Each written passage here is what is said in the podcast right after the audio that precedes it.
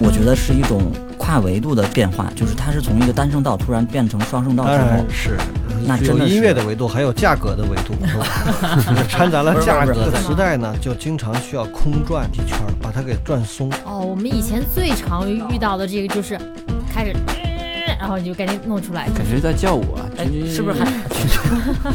那就是石破天惊的，就它可以写在中国音乐史里面，从任何维度，从这个改革开放的维度、文化的维度、思想解放的维度、音乐的维度，都可以，都不是可以，是必须要提到这首歌，绕不过去。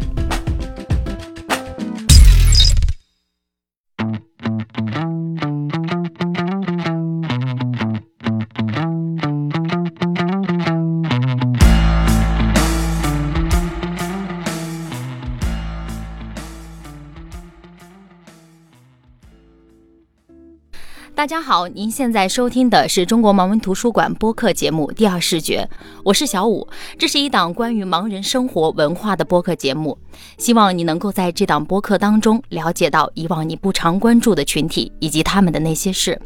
如果喜欢我们的话，您可以订阅中国盲文图书馆微信公众号，登录中国盲人协会网站或喜马拉雅、小宇宙、苹果播客搜索“第二视觉”收听我们的节目。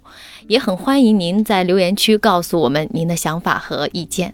这一期给大家来一期音乐分享的播客，今天参与录制的还是我们的老几位。呃，我是小五，大家挨个向大家问好吧。Hello，大家好，Hello，大家好，我是君君。我是帅帅，这一期给大家做一个音乐的分享，那分享也不见得分享的多么专业哈，就是局限于我们自己的一些听歌的积累，或者是一些对非常私人，非常主观，嗯，嗯，相当主观，可能最后哎，我们会不会分享一些大众的？哎，走我觉得着看吧。应该是大众吧，是吧对？我们也都是普通人，嗯，不是音乐人，所以不专业。嗯嗯，行，也别上来就分享了。我们先看一下，就是你们都是什么时候开始听歌的？哎，我们的今天的歌单跟何老师有没有重合？呃，我相信会有吧，因为我这个听歌要怎么算呢？比如说我第一次听到歌，觉得会感动，觉得会被打动，我就是前面在某一期里面聊过，就是有一天我们在呃小县城的时候，有一天早晨醒来，听到那个每家每户都有一个广播，里面放那个电影《小花》的那个里面的一个歌，叫《妹妹找哥泪花流》。嗯，当时我那时候前分享过，嗯，可能是个五六岁、六七岁也说不定，就是反正是八岁之前，很小因为八岁我就离开那个小县城了，然后就觉得非常的感动。是为什么感动？其实也不知道，听也听不懂，这里边唱的是什么也听不懂，但是就被那个音乐的情绪和那个情感就是被触动了，觉得听完了放完了之后有一种失落感，有点惆怅，小小的惆怅。对，嗯，呃，那个不是 我我我之前因为上次何老师说的这个时候，我也仔细回去听听那首歌，确实会给人这样一种感觉，然后，呃，不是太哀，但是它会给人这么一种，伤就是比较有一种特殊的一种意境吧。这个这个确实得听了之后，哎，那是李谷一那个，李谷一对，对而且是一个非常老老的，你今天听起来一个非常老的电子琴，嗯嗯、很单调的一个编曲伴奏，其实都很单调。至少我们现在看起来，可能当年还是有突破的，是吧？对，当年可能都是那种。呃，一板一眼的那个个打靶归来的那个那种歌，就是革命歌曲，或者适合行进啊、队列啊或者集会时候唱的歌。但是突然来了这么一个，非无论是常婉转、非常这个呃动人的这种对而且无论是从唱法还是音乐风格，都跟以前那个不一样。它起码变得柔软了，这个嗯歌很柔软。虽然它小花也是个革命题材的电影，但是嗯这首歌让人听着很柔软。但是这个小孩儿当时能听懂的也不多，什么词儿肯定也不懂。嗯我觉得就是音乐本身，包括音乐旋律，还有演唱这个本身，令人触动。嗯有感染力，对，嗯。走个泪花流，不见哥哥心忧愁，心帅帅再说一下，你大概是嗯对音乐有感觉的时候，感觉我我可能比较肤浅，我就说 真的让我感觉就是音乐有一种特别的美感的时候，实际上是我第一次听到那个立体声音乐的时候。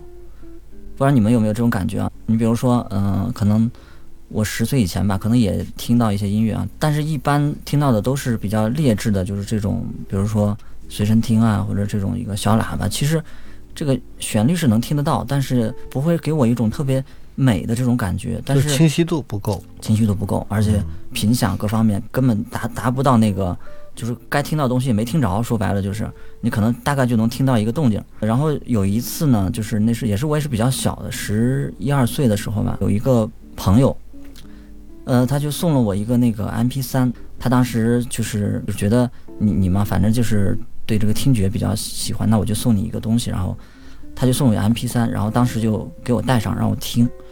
哎，我当时就惊了，我说这耳机里还能出来这么好听的声音，而且这个声音居然让我感觉到它不是在我的耳耳朵里在响，它居然是在我周围在响。当时那个场景吧，确实我也比较感动，加上当时的那个放的那个音乐，呃，具体一会儿可以给大家也分享这个音乐。我的感觉你更多的是被礼物感动到呃，呃，都都有都有都有，但是音乐我想一会儿就是不纯粹。不纯粹，不是，但是这个音乐里掺杂了这个音乐，我觉得是一种，嗯、跨维度的变化，就是它是从一个单声道突然变成双声道当之后然，是，那真的音乐的维度，还有价格的维度，掺杂了价格在里面。不能不能不能老老提这个价格的事儿。那时候我记得，就是我当时在太原上学嘛，就是 M P 三才刚流行起来，身边有的人还不多，就是学生我当时带回去之后，同学们也不知道那是个什么东西，因为大家以前都是用磁带嘛，说这东西怎么这么小，音乐是怎么放出来的也不知道。后来一个电脑老师才告诉我，啊这是个 M P 3这是下载的，当时你知道 M P 3这种东西吗？就这种格式吗？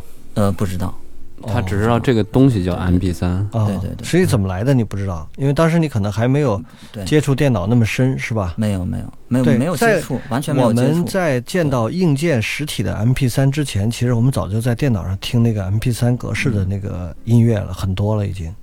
嗯，来自大城市对小县城的碾压。呃，这个这个可能是真有一点儿，因为我记得我 在九八年买完电脑之后，它有一个光驱嘛，它能听 CD，哦，但是没多少 CD。后来我去中关村逛的时候，就发现那个 MP 3当时其实我也不太懂这个东西，很便宜，十块钱，啊，然后十块钱一张那个碟，就是 MP 3嗯。然后有多少首歌？我当时买了一个，说起来有点惭愧，就是就是盗版嘛，因为买了一张王菲的 MP 三 那全了都。呃，基本上全了。九八年之前的王菲的专辑都有，粤语的那个还有呃普通话的都有，嗯然后好多好多。当时我我就觉得好奇怪，我说这个一张光盘怎么能装下这么多歌曲？呢对，因因为 CD 的话，它也只有那大概就是七百十十来首歌嘛。对，然后你这个 MP 3为什么有几百首？买回去之后呢，先装那个播放器，播放器嗯播放器，当时我还记得特清楚，叫超级解霸豪杰哦超级解霸。嗯，对，装上以后，你的电脑就会读这个 MP 3的文件了。关键它神奇的是，还可以拷贝到你电脑里，就每次不用把那光盘再拿放里边听了，嗯就可以拷贝到里边。呃当然我硬盘也不大，所以就每次用那光盘听，哎呀，可开心了。那是九十年代末了吧？后面就有了一个实体的 MP 3就是一个非常非常小的，大概打火机比打火机略大点儿。对，那嗯，那么个东西差不多也就那个，就是带 U 口的那最开种直接始那个啊 MP 对3都比较小，比较精致。后来做成 MP 4带了屏幕之后就就大了，就对，那个时候屏幕很小，对对它也最开始是那个呃类似摇杆儿，就像相机那个差不多，就是左右滑一下，左呃，右滑一下。对对对，没错。那个时候，因为它那 MP 3的解码技术还有其他的限制，它那个屏幕也没太大意义，就显示个嗯曲目而已。嗯嗯，对。那么后来就人家有更高级的显示歌词啊，嗯或者什么，还有一些屏保啊出来，就是你可以边看图片边看那些东西，然后边嗯听 MP 3然后那就不一样了。对，就可以往进放当时的那个 MV 了。对，那就不一样，那不是 MP 三了那就 MP 四对。后来哦 MP 五对 P 五是干什么的？其实就是屏幕稍微大点儿，对但是没有这个东西兼容的格式更多一点。MP 三、MP 四那个视频文件，呃，可能兼容的格式更多一点。张君君，您呢？你现在你都专业歌手级别出一 P 的人对，嗯，人家发单曲了，哦，你们用过那个叫复读机吗？用过对就是我那是啊，那复读机是弄磁带的吧？是啊，吧？对对，放磁带的。就是我听歌，啊，我听歌其实听的比较多的时候就是用复读机啊，我姐他们听英语，然后买的嘛，嗯好像是一两百块钱吧，然后带一个耳机，就是那种耳麦嗯，啊，然后你就那应该是立体声的。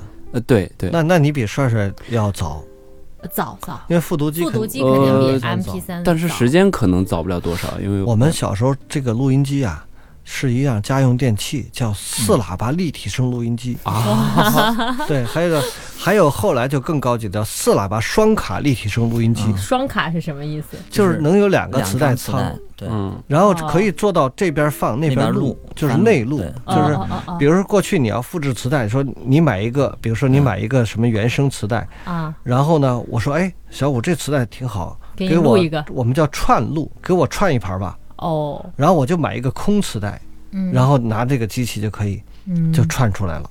哦，哦，啊！最早的这你们真是都没最早经历过。的盗版，我们最早的盗版那个，最早，的盗版都是无组织的，都是就是两个键两个键同时按住嘛。盗版就，盗版，不是这边放那边录啊，嗯。两个它是两个带仓，相当于两组什么那个录音机上常规的键，放音嗯。什么倒带、后倒、前倒，那个开磁带仓。对对。张军说的这个复读机啊，嗯，每一个我感觉每一个复读机的来源都是我要学英语，对吧？但是？最终都听了音乐，对，嗯，那会儿音乐启蒙了是吗？音乐启蒙机，对对这个复读机，很多那个盲孩子如果学音乐的，可能都会听谱子，听谱子。然后你普通录音机的话，你可能就得来回翻。所以我当时那个用复读机，就是想解决这个 A B 来回重播的这个问题。但是其实现在想想也很傻，它远远不像那个我们现在比如说用这个电脑或者用这个 M P 3这么快、这么方便，能很容易的，比如说你设一个 A 点、B 点来回复读。磁带的还是挺困难的。A B 是这个意思啊 你知道吗？过去因为有录音机上增加一个功能，就是什么功能呢？比如说这个 A 面有六首歌，我现在我的磁带位于 A 面的最开头，但是我想听 A 面的第四首歌，嗯，要把前三首给让过去。嗯，这事儿你要在录音机时代挺难的，就是你得倒、嗯倒这个磁带，对对对，对，倒倒倒。高级录音机的增加一个功能，嗯，就是准确的给你听到第四首歌的。他找空白是吧？它怎么能？它是在相当于在一直就是你在，它在快速的？我不知道你们操作录音机的时候有两种倒带方式，一种是空空倒，就把那个放音磁头，哦，一种是加它快速度，嗯对，一种是那个就是放音磁头在放音的同时就就贴在上面倒，就是就就是是这种，嗯这种的，它其实就很能识识别到什么地方空了，就是有信号没信号？哎，他就找这个，嗯，这可高级了。嗯，哎，当时是我们的机子不高级，也也不知道是盘不高级，反正是倒带的时候，经常会那个里面那个磁带卡带吗就就缠了，就缠哎住了，纠这纠结缠住了是你使用不当，这个磁带呢就经常需要空转几圈，把它给转松。嗯，哦这个对，哦，我们以前最常遇到的哎这个就是哎，开始吱，然后你就赶紧弄出来，感觉在叫我，哎，是不是还然后 是不是还有的就出来就那个缠住了。那你会修吗？我缠住了，不就是把它解开吗？解开然后你断了呢你拆过吗？嗯，你遇到过拆的时候吗？对啊，好像断掉之后你遇到好像我没有把它弄断掉，啊只是有的时候啊缠的太厉害了，过去我有那个音变了。我们过去那学校有些全盲的同学啊，嗯能修这个磁带，就是他把它拆开以后，把它梳理的那个，如果是卷了，卷成那个带带褶皱了，嗯。啊，对，你听的时候它就会，嗯，它就会杂声儿，对嗯。有杂声。嗯，他拿那个灯会把它烤平。哇。台灯这你们都能啊，烤哎烤平了以后，然后再把它重新安在磁带上面，然后把断的地方拿那个透明胶接好，然后基本上让你有一点点痕迹，一点痕迹没有不可能，有一点点痕迹，嗯但是嗯已经能容忍了，就是能到这种程度。胶带确实我们也粘过，嗯就是可能那个录音机那个 不怎么好吧，容易早容老老容易绞那个磁带。对，嗯，嗯，但是搅的太厉害了，就就没法要了。君君刚才还说自己的复读机，复读机的时候都听什么歌呀？我看一下咱俩能不能碰上。哎，我第一首你知道是我是那盘磁带啊，我不知道从哪儿来的，里边乱七八糟的，我就记得第一首歌叫《三百六十五个祝福》，就是哦应该是蔡国庆吧？哦，哎，听得这么正统，嗯，春晚歌曲。对呀、一年有三百六十五个日出，送你三百六十五个祝福，心中每天转了一千四百四十圈，我的心里头藏着一千四百四十多个思念。当时你被音乐吸引了吗？没有，我只知道这个复读机挺好玩。不是你听那个三百六十五个祝福要被吸引了，可能也挺难的。哎，然后后来我 其实曲库里真有这首歌，我说，哎，那知道这个歌的名儿，那我就下下来呗。他的歌单里有这首，我我知道，他很多年前就有这首。我说一下我为什么刚才对他这个有一点不同看法，就是因为我听歌有几个，第一个就是整个音乐风格，嗯，就像小五说的，可能比较正统，就是一般很难让我能听得进去。再一个人的声线，就是唱，尤其唱流行歌曲的。声线过于光滑的，我就不太喜欢，特别是男生过于光滑圆润，就是这种没有特点，就没有个性，也不太喜欢。然后加上这个，当然旋律我觉得是最重要的。然后就是，其实歌词呢，我倒并不是特别在意，因为好多歌我都记不住歌词了，但是旋律依然还记得。当然歌词好，我觉得也是这个歌整体好的这个好像跟我听歌部分。差不多，我基本上基本上都不听歌词 我我听不清歌词，我都难受。啊。哎，对，你说听歌词这事儿，你们有没有没有这个能力，就不看到这个文字就把歌词给听出来的这种？所以啊，我不能。你不能是吧？如果关注到，那当然可以啊。我我觉得我肯定行，普通话的肯定都可以，对我粤语的当然不行。我是我是不看歌词啊，你知道以前那个磁带时代，那个磁带里是会带歌词的。对对然后你知道他那个歌词，当然如果一个磁带 A 面 B 面那个歌词都要弄下来的话，可能就有的时候弄不下来，所以它会有几首不是主打的那个歌，那歌词就不全，啊但你买的磁带不对，啊我们的都是折好几折折好几折，它有的时候歌词也不全，可能没有没有 B 段的歌词。那不会的，那怎么可能？那你这个，啊，所以你说到这儿，我跟你说啊，不正规的。说到买磁带，我我再跟嗯你聊一聊。我最开始听收音机嘛，听音乐，我觉得听收音机不能叫听音乐，因为它不自由，就是只能是人家播什么你听什么。嗯你不能重复听。撞大运，而且嗯你也不可能，呃，靠收音机来形成你的音乐的鉴赏的一个就自己的所谓小五说的歌单。嗯，那那你听到的十分有限，那是别人的歌单给你强制给你听的。我开始有一个录音机的时候，就自己独立有个录音机，家里不算啊，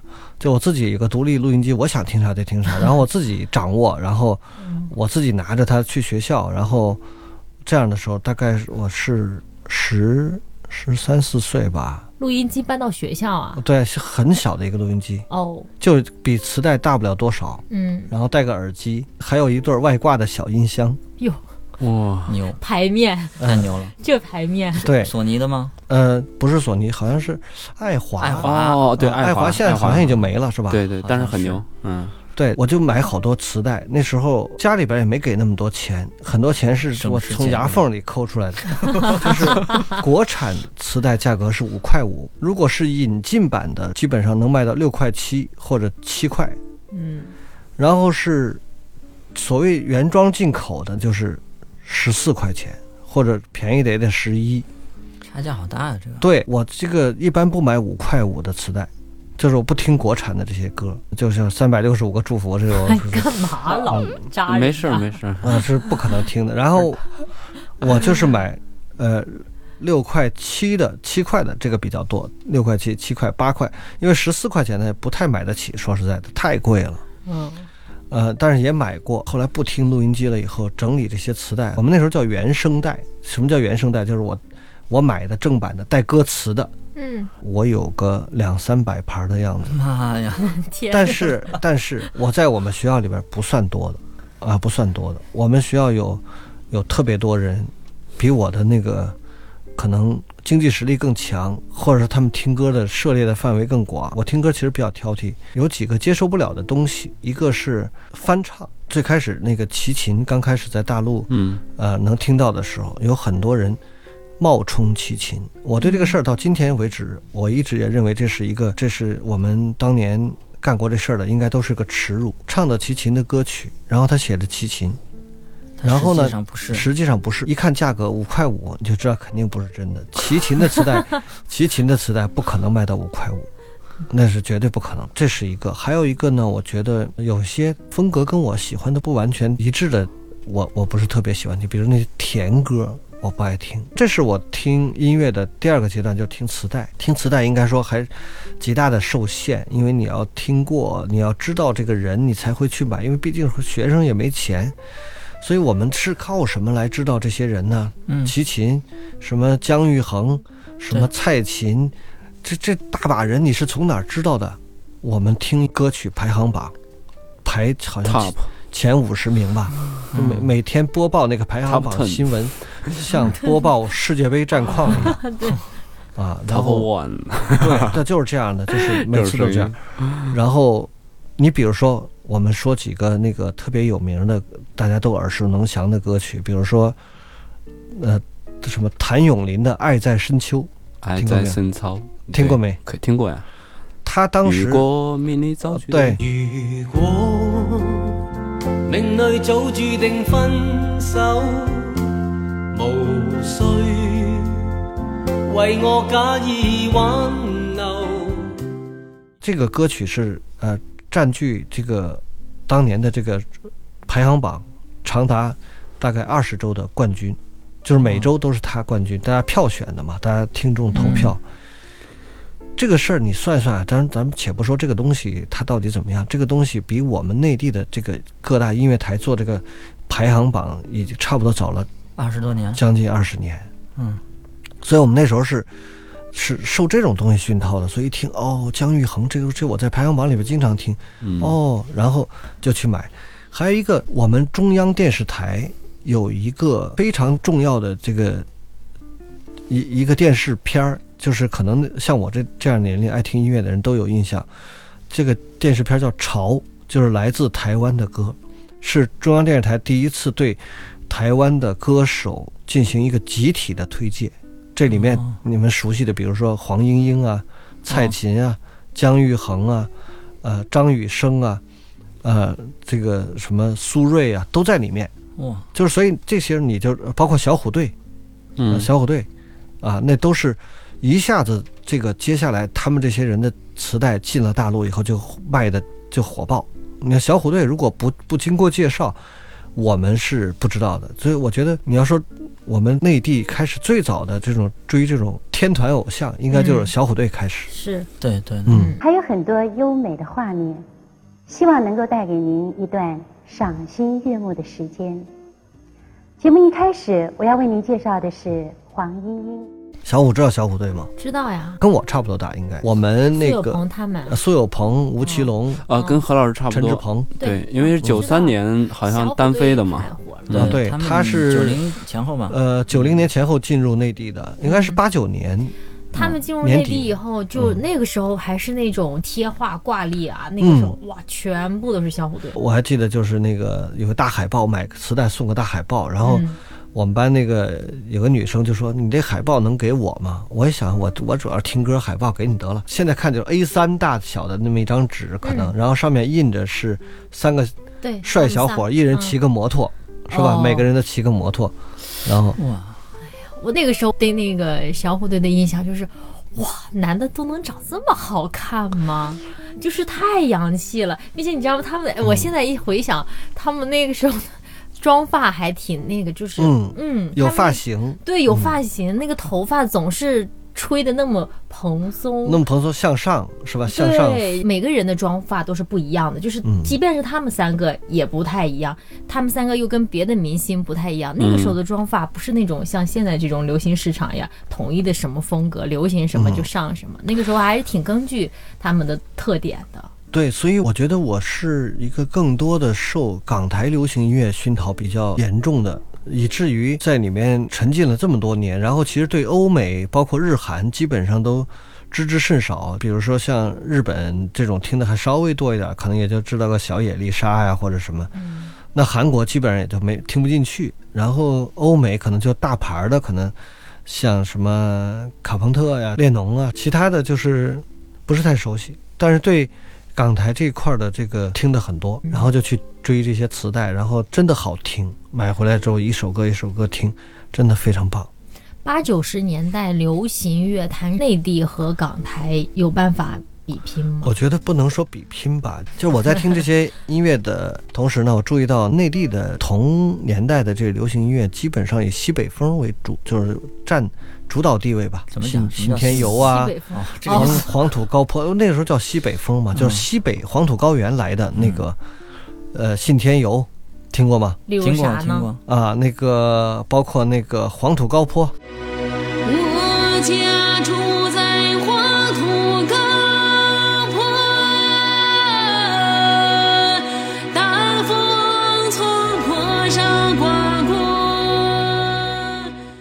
听完这些，嗯，实话实说，可能音乐并没有谁的更好，谁的不好的这个区别。但是真的，你听完了这个，呃，港台的这种流行音乐这个熏陶之后，再回去听那个西北风，他接受不了，他就听不进去了，觉得太白、太干、太乏味，就是这种。当然，可能流行音乐不管是内地还是港台，它都有个亘古不变的主题，就是里面大量的是歌颂爱情的或者各种小情感的。我正好处在那个年龄嘛，你看我现在这个岁数，你可能小情感的他很难被打动，很难共鸣了。很难共鸣。但是这个可能当时就在那个年龄，正好契合了你的某些心境，比如说嗯你正好喜欢一个女生，嗯然后这女生不爱搭理你，可能这就有一首歌能表达这个意思，是吧？或者说有个女生喜欢你，但是你特讨厌她，然后就不想再跟她如何如何，那就是可能也能找到一首歌来契合你这个。哎，那契合你的心境的时候，你感觉是歌的感觉、歌的旋律，还是歌的歌词？我觉得这个如果是歌词、旋律，还有当时的心境，如果一下撞上了，这种东西可就会成为你这一生当中啊，就是我们听了这么多歌，但是让你马上说出几首来，当时会被惊艳到的这种歌曲，其实很少，啊很少，并不多。嗯呃我们下面不妨可以来试着分享一下，就是嗯你如果被惊艳到的，比如我我先说我第一个不算啊，那个妹妹找个泪花流，后面我觉得让我感到特别难忘的就是当我第一次听到大约在冬季，轻轻的，我将离开你，请将眼角的泪拭去。漫漫长夜里，未来日子里，亲爱的你，别为我哭泣。前方的路虽然太凄迷，请在笑容里为我祝福。虽然迎着风，虽然下着雨，我在风雨之中念着你。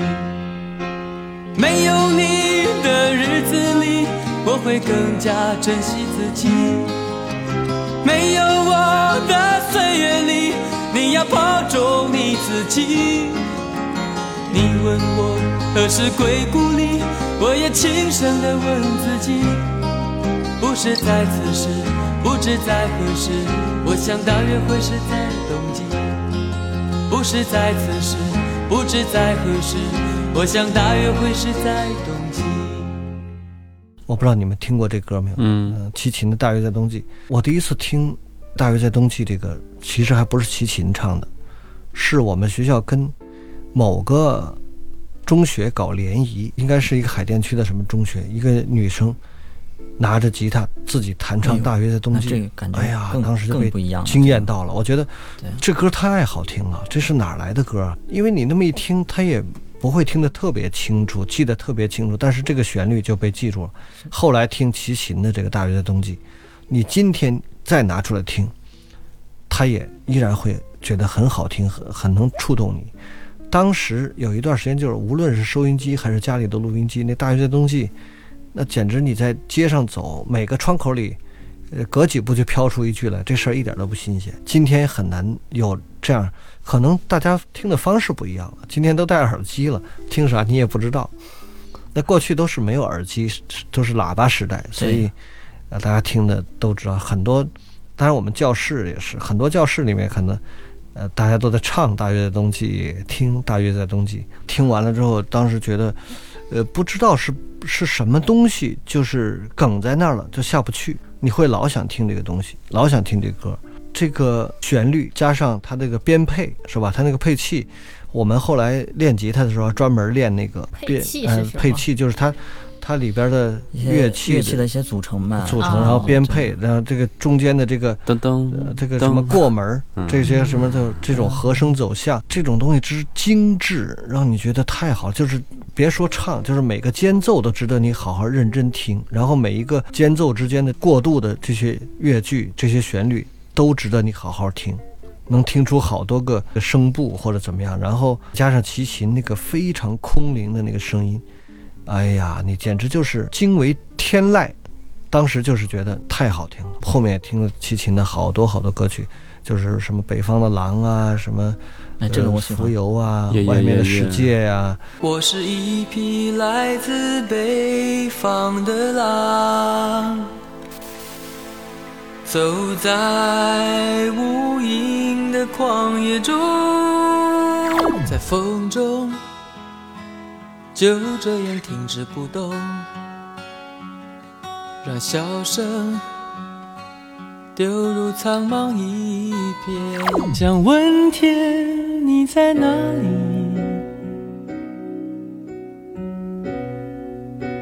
我想问问我自己，在很久很久以前，你拥有我，我拥有你。什么多了去了。嗯现在就你有时候还能听见齐秦什么无无情的雨呀、嗯是吧？世界末日啊，那大家都很好听，但是没法跟那个第一次听齐秦那个《大约在冬季》，或者说第一次听到这首歌《大约在冬季》，就是觉得被镇住了。帅来分享一个。这么快到我了，那哎呀，我还在那你还要酝酿多久嗯我？还沉浸在何老师的这个故事里面呢。其实，嗯、我还是接着说我刚才说第一次真正让我有这种惊艳的感觉吧，在我的 M P 三上听到的第一首，先说歌名吧，就是嗯张学友的那个《祝福》，哦，祝福呃，是还挺不错是对，。然后你这个第一首比嗯君君那个第一首要稍哎微没办法呀，档次要高一些。不是，这 纯粹是随机的，因为当时那个 场景，其实我觉得这可能也不是故意安排。他送给我的时候，一开机就在放这首，当时那个《此心此景》吧，恰好放了这么一首音乐。这个音乐，我想就是，嗯，听过就是知道，就是它里面有很大量的这种女生的这个和声在后面做铺垫，非常然后他这个混响比较大，就是老老歌嘛，非常宽，对，非常宽，就是突然之间给和声我感觉，比较多。我身边好像有很多人在唱为我唱歌。哎呀，我我就好像嗯。是置身于一个演唱会之中，因为我们知道，就是那个年代的那个混音，他们就喜欢就是把那个混响拉的比较宽，比较大。大，场面，大场面。对对对，嗯，那个张学友那个声音啊，本身质感也也很好，一出来之后，哇，这直接感觉就是置在矗立在这个舞台中央，我好像就是台下的那唯一的观众。哇哎呦喂，嗯面对面的那种，就是我会觉得就是特别清晰的那个轮廓，我会觉得他就是在面对我在唱歌。呃，换气的声音都听得，听得清，听得清，听得清。然后加上周围的那个和声的那个环绕，就是那种被包围的那种感觉，简直再加上这歌里边这个歌本身表达的意境是吧？一种离别嘛。对对对，就是这个歌写的也非常好。这个歌呢，它就是呃，本身就是大家对它评价也很好，就是说它是一个就是哀而不伤这么一个，其实是在说离别的这么个事儿，但是它并没有像很多介绍离别就是说的很悲壮那种，它就是是一种用用祝福的形式吧，来祝就是各自祝好的这种。所以我觉得这歌这还不是那种。大的离别，我我理解这还是两个恋人之间的离别，因为还有烛光嘛，是吧？嗯，这一刻，对什么呃围围着烛光，围着烛光，让我们静静的静静的呃度过。你看这还对对你看，哎，帅帅真是上心了，对就你看赶赶上头了。是，这可能就查资料赶上嗯赶的比较好，就是这个歌真的是给我留下很深很深的印象。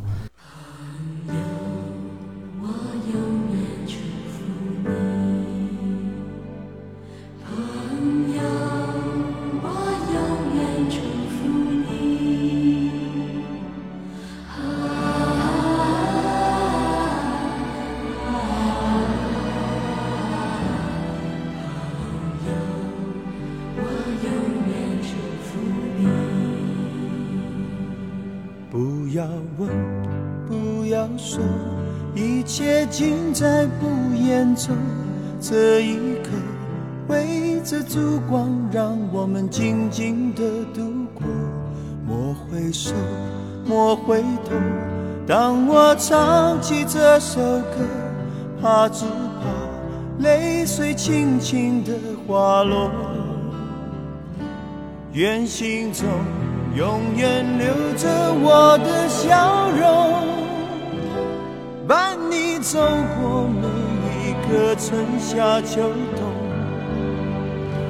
继续愁，继续忧，人生难免苦与痛，失去过才能真正懂得去珍惜和拥有。情难舍，人难留。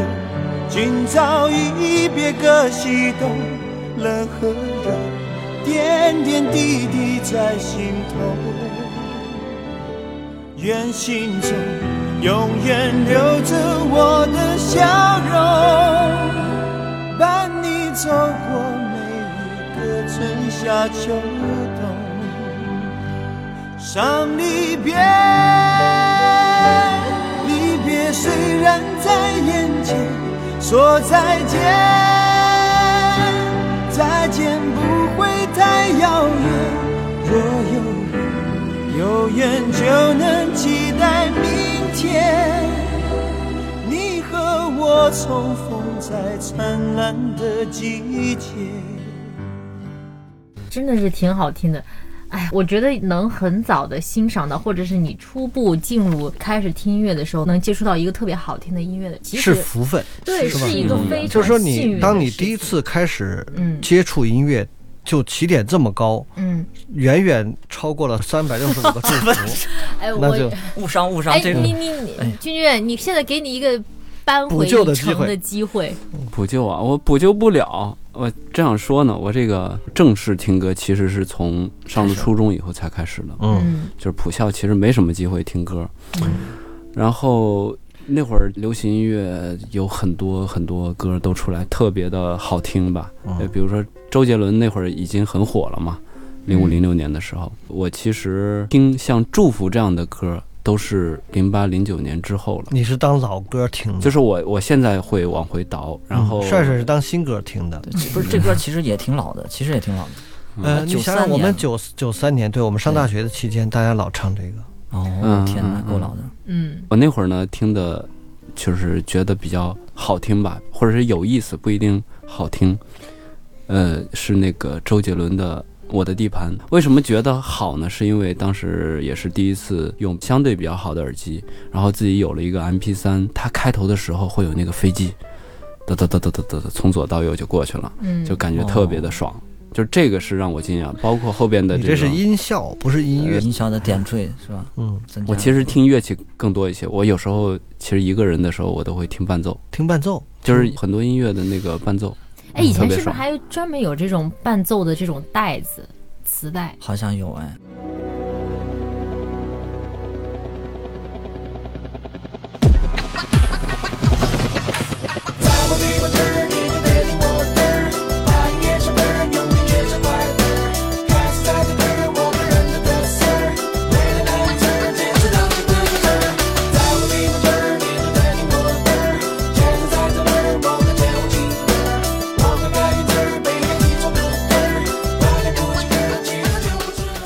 在那个学校上学期间有去登上舞台表演独唱的经历吗？独唱有没有啊？独唱可能没有。我们学校那时候老开晚会，什么新年晚会，嗯，你都要上呃、迎接新生晚会。我们其实不上，我在我们学校唱歌比较次的，嗓音太差。嗯，就是嗯我，你知道这个盲人里边会唱歌的多了去了，而且你说为啥呢？不知道他们可能从小就有这天赋，我算是没天赋的，但是我被我另外一个同学拉着说，这次咱俩一定要上去，一人唱首歌。我说嗯为什么呀？那个咱们俩像那谁和那谁，就是嗯是吧嗯嗯，表达一下。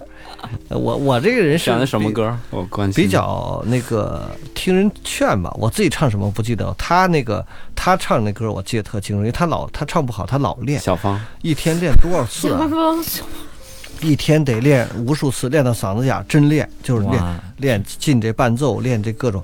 叫小雨来的正是时候。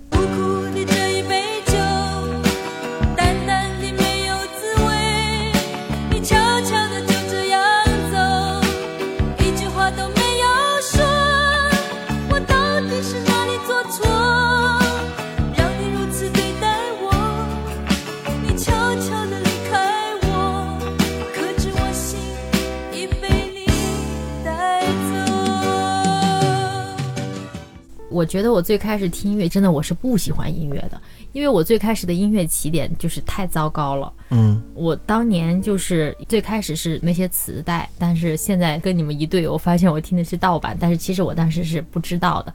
还有一个是，就当时在那个县城的那个大街小巷的那个大喇叭里面，经常放的那些叫什么“两只蝴蝶”什么，嗯，还有什么，老鼠爱大米，对对对，老鼠爱大米，还有什么桃花朵朵。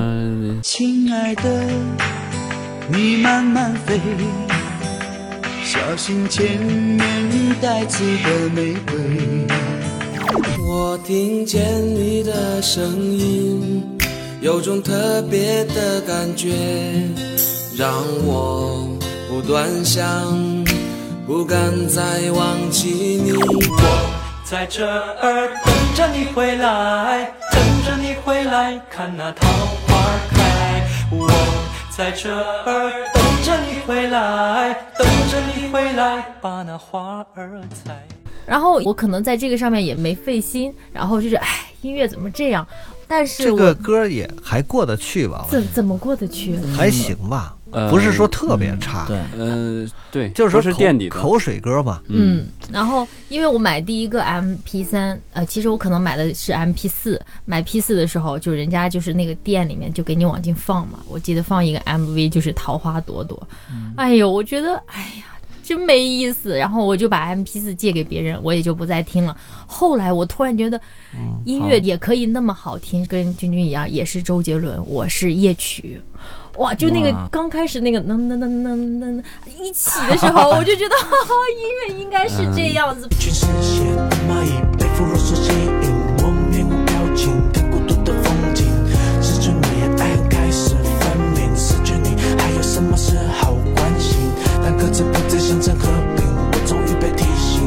我用漂亮的押韵形容被掠对空的爱情。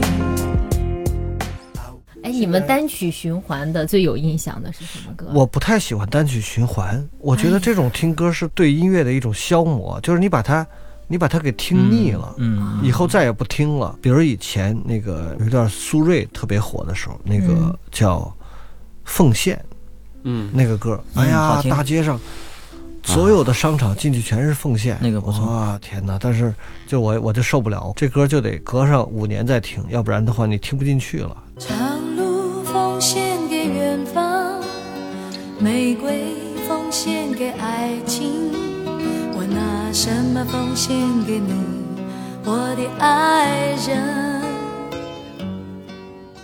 我觉得音乐老重复听是会疲劳的。是的，是的，我其实最早听歌的时候是，就是还没有歌单这种概念的时候，我自己就是挺由着性儿听，喜欢听这个人的歌，就把这人歌基本上找齐了听一遍。嗯。其，实我发现也挺坑的，绝大部分歌手做不到都高质量，都是高质量的。嗯。对，嗯。呃，一般他们过去讲的一个磁带啊，A 面、B 面开头、结尾，这个非常重要。对，嗯其他的中间也会掺杂一些那个，就你买一个磁带出来之后，你发现这里边 A 面五首歌，B 面五首歌，首首都好听，那你真是赚到了，嗯，真是赚到了。这种磁带并不多，比如说我可以说一个，就是嗯苏芮的有前面的几盘磁带都是这样，比如说《台北东京》，嗯这张专辑每一首歌都好听。嗯，再比如说那个苏芮的《搭错车》，搭错车这个太太老了，可能我觉得这听过人很少。搭错车就是一九八四年、八五年出来的，就是那个一样的月光啊，什么、啊哦，呃这从那里面什么出来的。变呐、还有什么卖酒瓶子那个酒、嗯酒干倘卖无啊，嗯，对，这些搭错车。今天你在网上还能找到这专辑，听一下，每首歌的，包括《请跟我来》，哦，也是那里面的。，对，他是当时那个侯德健、梁鸿志，还有啊罗大佑，还有就是当时台湾地区比较牛的音乐人，这个共同打造的，加上苏芮是当时是个新秀，嗯，那非常非常棒。什么时候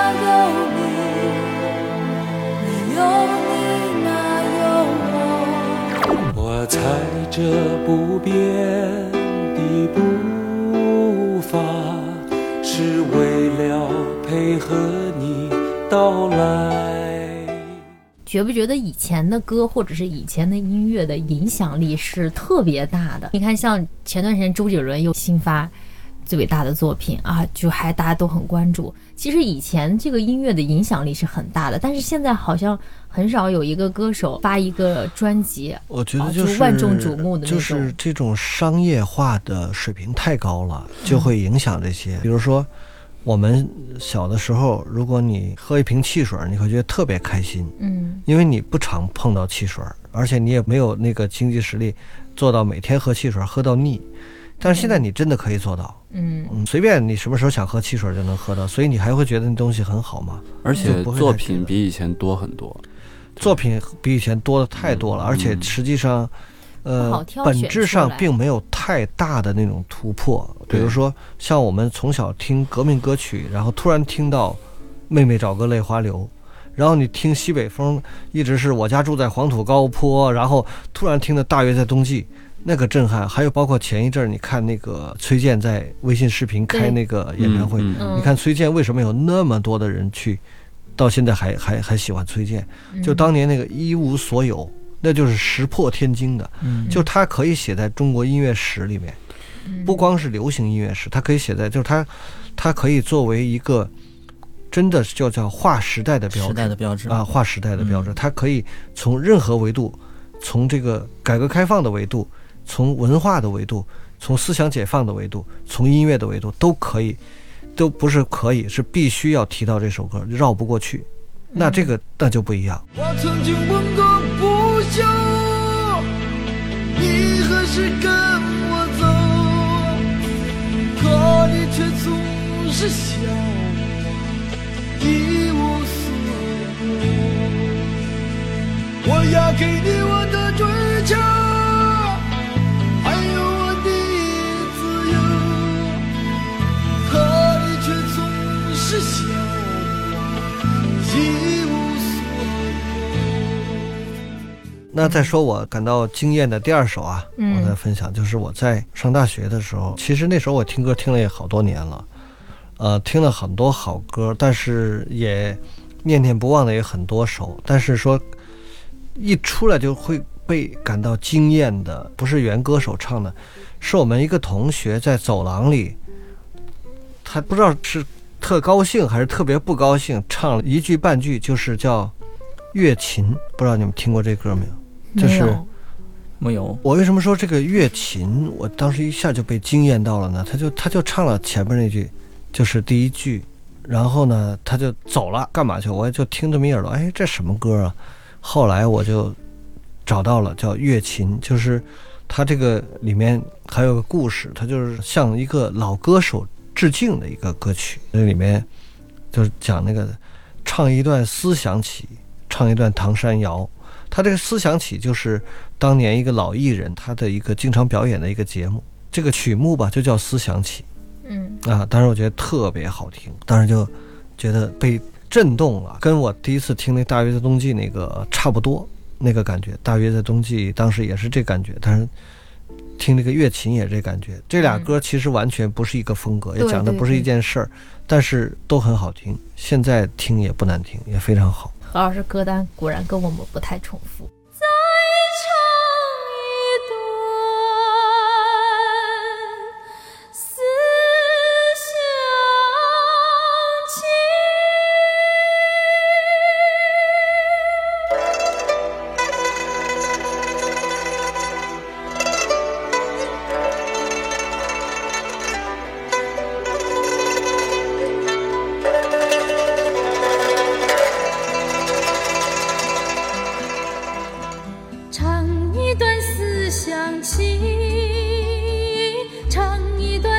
山腰走不尽的坎坷路，恰如祖先的步。